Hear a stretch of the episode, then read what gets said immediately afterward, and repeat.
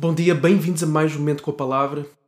Vamos continuar a nossa caminhada em 1 de Pedro. Nós estamos no capítulo 1 e hoje vamos ver poucos versículos. Vamos ver do 10 até ao 12. Vamos então ler 1 de Pedro, capítulo 1, versículos 10 a 12. Foi a respeito desta salvação que os profetas indagaram e investigaram. Eles profetizaram a respeito da graça destinada a vocês investigando qual a ocasião ou quais as circunstâncias oportunas que eram indicadas pelo Espírito de Cristo que neles estava, ao predizer os sofrimentos que Cristo teria de suportar e as glórias que viriam depois desses sofrimentos. A eles foi revelado que não para si mesmos, mas para vocês ministravam as coisas que agora foram anunciadas a vocês por aqueles que, pelo Espírito Santo enviado do céu, lhes pregaram o Evangelho, coisas essas que anjos desejam contemplar. Então, antes de entrarmos no texto, só fazer uma nota em relação ao primeiro versículo, em que Pedro começa por dizer foi a respeito desta salvação que os profetas indagaram e investigaram. Esta salvação é aquilo que nós temos vindo a falar até aqui. Falámos ontem e falámos no primeiro dia. Okay? A salvação que nos é dada por este movimento da Trindade, okay? em que o Pai nos elege desde antes da fundação do mundo, o Filho dá a sua vida por nós e o Espírito Santo aplica os benefícios do sacrifício de Jesus à nossa vida. Okay? Então, esta é a salvação que nos é dada pelo Deus Trino. Esta salvação dá-nos uma herança.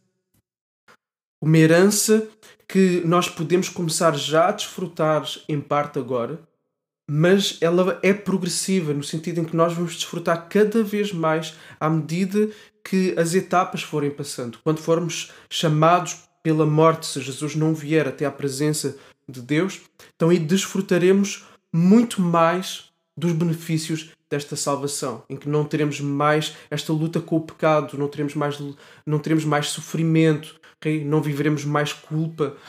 Então, nessa segunda fase, viveremos essa, esse grande mar, esse grande oceano de benefícios da salvação. E depois, ainda, quando Jesus voltar e restaurar todas as coisas, viveremos ainda um pouco mais desta salvação. Com novos corpos, com corpos ressurretos, nos novos céus, na nova terra. Okay? Então, esta herança nós já desfrutamos e ainda não desfrutamos. É o já e o ainda não. Okay? E esta herança está ligada também à esperança que nos deve alimentar que nos deve fazer mover em direção à realidade da nossa vida, na qual nós estamos instalados. Okay? E nós temos uma esperança que é viva, ou seja, que é presente, que exerce uma ação eficaz na nossa vida. Não é uma esperança morta, não é uma esperança para coisas uh, superficiais e coisas passageiras que logo vão embora, mas não. É uma esperança que é exterior a nós e que tem implicações interiores em nós para nos fazer mover na realidade em que nós estamos inseridos, para nos fazer viver a vida cristã, para nos fazer amar a Deus, fazer amar ao próximo. Okay? E vamos então ao nosso texto. Esta salvação, houve profetas, homens do Antigo Testamento, que indagaram e investigaram a respeito dela. Okay? Eles profetizaram a respeito da graça, da salvação, dos sofrimentos que Cristo ia passar. Okay? Eles, como Isaías, por exemplo, que fala muito do servo sofredor. Okay? Para nós que estamos deste lado da cruz, é fácil nós olharmos para os textos e dizer ah, pois é, isto cumpriu-se em Cristo, assim, assim, assim, assim. Nós temos já uma visão panorâmica daquilo que aconteceu. Isaías não tinha. Okay? Os outros profetas, Daniel, não tinha. Okay? Então, para nós que estamos deste lado, é fácil nós vermos. Os profetas investigavam, os profetas viam tudo assim como que nublado. Eles viam apenas as sombras, nós vemos o objeto real. Ok? Então, nós temos um privilégio, e esta é a tónica de Pedro aqui. Nós temos um privilégio que os profetas não tinham. Ok?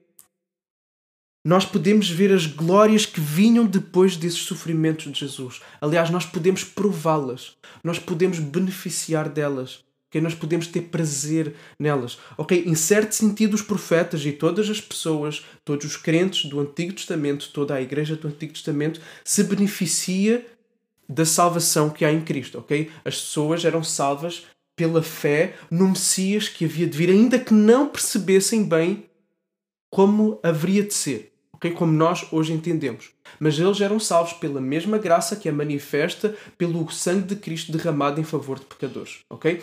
Ninguém é salvo pelas obras. Okay? Eles sacrificavam animais, sim, mas não era o sacrifício dos animais que os salvava por si. Okay? O sacrifício dos animais apontava para a realidade de Cristo. E é essa realidade de Cristo que lhes dá acesso ao perdão de Deus. Mesmo às pessoas do Antigo Testamento. ok? Então, em parte, eles beneficiavam, mas eles não viam a magnitude dos benefícios, não viam a magnitude da herança, das promessas que estão presentes em Cristo. ok? Então, nós temos um privilégio. E eles trabalharam a respeito desta graça que estava destinada a nós. ok? Eles viveram para que nós pudéssemos receber esta graça no sentido em que eles foram anunciando aquilo que estava por acontecer, de modo a se preparar o caminho, como João Batista também, que profetizou, que falou de Jesus e que foi preparando os corações das pessoas para que, chegando à plenitude dos tempos, Jesus pudesse estar aqui. Jesus viesse caminhar nesta terra. Então Deus usou na sua soberania estes homens para abrir o caminho, abrir a revelação para Jesus vir. Ok? Então esta graça que estava destinada a nós foi alvo do trabalho, do sacrifício literal, porque muitos profetas foram mortos, profetas foram perseguidos, ok? Profetas viveram circunstâncias duríssimas, duríssimas, duríssimas, de morte, de exílio, de, de reputação afetada, ok? Eles viveram sofrimento e perseguição por causa da graça que nos estava destinada. Ok? E depois continua a dizer: A eles foi revelado que não para si mesmos, mas para vocês ministravam as coisas que agora foram anunciadas a vocês, por aqueles que, pelo Espírito Santo enviado do céu, lhes pregaram o Evangelho. Coisas essas que anjos desejam contemplar. Até os anjos desejam contemplar a maravilha da salvação. Como um Deus transcendente, o Deus que é perfeito em amor, em bondade, perfeito em justiça, em fidelidade, vem a um povo totalmente insuficiente, não é capaz de viver sozinho, totalmente dependente da graça de Deus só para manter a vida, só para manter a vida biológica, só para manter a existência, ok? ainda mais sendo pecadores, insensíveis para com Deus, insensíveis para com o próximo, nada merecedores de qualquer favor de Deus. E ainda assim Deus faz-se homem, sujeito às limitações da humanidade, para dar a vida a pessoas que não querem saber dele. Okay? Então, o Evangelho, a boa notícia, é algo que deixa até os anjos perplexos. Eles querem ver tamanha bondade, tamanha misericórdia, tamanha compaixão, tamanha beleza. Eles querem ver. Então, este é um privilégio enorme que nós temos nas mãos. Tu e eu temos que olhar para isto. Ok? Nas alturas em que nós sentimos que precisamos de maior esperança, são as alturas em que estamos mais pressionados, estamos em maior sofrimento. E nessas alturas nós tendemos, como é muito característico da humanidade e como é muito característico ainda mais de certas culturas, e o português é bem assim, de nós destacarmos mais o que é negativo do que o que é o positivo. E esquecemos do que é o positivo. E esta questão da salvação e do Evangelho e da graça que nos estava destinada é tantas vezes falada por nós e ela torna-se chão comum. Agora, isso não quer dizer que nós temos que falar menos para valorizarmos mais. Não. A questão é nós lidarmos com o nosso coração para nós apreciarmos as coisas que temos que de facto apreciar e amarmos as coisas que temos que de facto amar.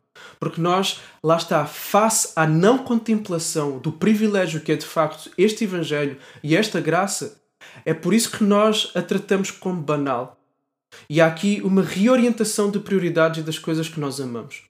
Por isso nós temos que transformar as nossas afeições, precisamos de moldá-las para amar mais aquilo que tem que ser amado e para desvalorizar aquilo que não tem que ser tanto valorizado. E uma das coisas que eu quero aqui destacar é que no meio dessas alturas de em que a esperança fica mais colocada em xeque, que é quando nós sofremos, que é quando nós temos dúvidas, quando nós temos perguntas, quando estamos em, em, em dor e angústia, quando nós não perspectivamos um futuro imediato que vá melhorar e que vá mudar, nós devemos ter a mesma atitude que estes profetas. Eles falavam de uma esperança, de algo que não compreendiam muito bem.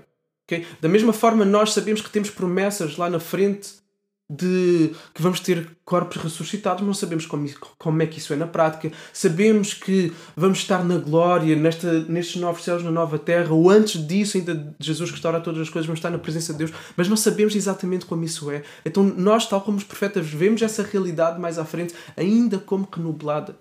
Mas o que é que os profetas fizeram? Os profetas continuaram a trabalhar por aqueles que viriam depois deles. Pessoal, isto é muito importante.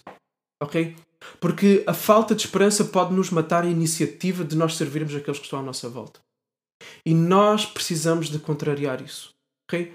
Nós temos uma esperança, temos coisas que sabemos que estão lá à frente porque nos foi revelado.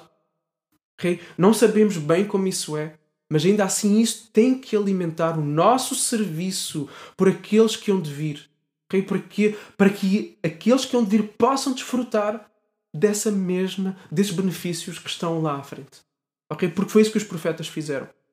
Então, a esperança, o nós olharmos para aquilo que está por vir e nós nos agarrarmos a isso, deve-nos fazer viver o presente nas nossas obrigações e nas nossas responsabilidades, e é nisso que Pedro vai entrar a seguir, ok? E é nisso que Pedro vai entrar nos versículos a seguir. O facto de termos esta esperança, da mesma forma que os profetas fizeram, vai fazer com que nós vivamos a nossa vocação, ok? Aquilo para o qual nós fomos chamados a viver, que não é na ordem das ideias aquilo que eu gostaria de ser, mas é a realidade na qual eu estou instalado agora, as responsabilidades que eu tenho hoje como pai, como marido, como trabalhador, como cristão inserido numa igreja local, como cidadão no meu, na minha cidade, no meu país é eu responder a essas necessidades face à esperança que me está proposta. Ok? Então a tua esperança, se estiver baseada em Cristo, a minha esperança nas coisas que estão por vir, que nos foram reveladas, devem obrigatoriamente alimentar o nosso serviço, devem alimentar a nossa movimentação na realidade em relação às obrigações de serviço, de amor sacrificial, de generosidade que nós temos nesta vida. Ok? Então, contempla bem o privilégio que tens. Contempla bem, aprecia-o e que ele alimente a tua esperança de forma a que a tua esperança alimente a tua movimentação na instalação da realidade em que estás inserido. No serviço às pessoas que estão à tua volta. No amor. Na tua vocação. Deus te abençoe e até amanhã.